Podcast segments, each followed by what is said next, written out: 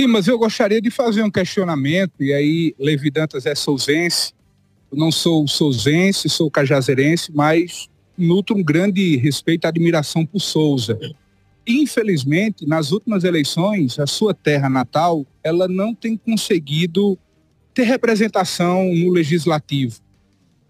A última representação foi depois de uma articulação de aliados do próprio governador João Azevedo na pessoa do Lindolfo Pires.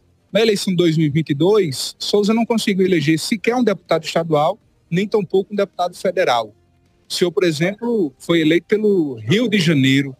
Como é para o deputado entender, por exemplo, a importância da representação política, seja nos estados ou no âmbito federal, e saber que Souza, uma das principais cidades da Paraíba, não tem conseguido essa representação política nos pleitos eleitorais. Então, é, você colocou muito bem, né? Representatividade política passa por projeto político. E o projeto político passa por coletividade.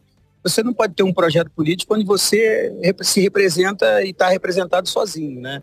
Então, essas divisões que você colocou bem aí acaba atrapalhando. Souza tem colégio eleitoral para fazer deputado estadual, para ajudar a fazer um deputado federal. Mas para isso a gente tem que pensar no coletivo, tem que ter um projeto para a cidade que envolva o coletivo, que as pessoas é, saibam o momento de cada um sair candidato. Às vezes é melhor você deixar de ser candidato no momento para ser no outro e você fortalecer o teu grupo político, né?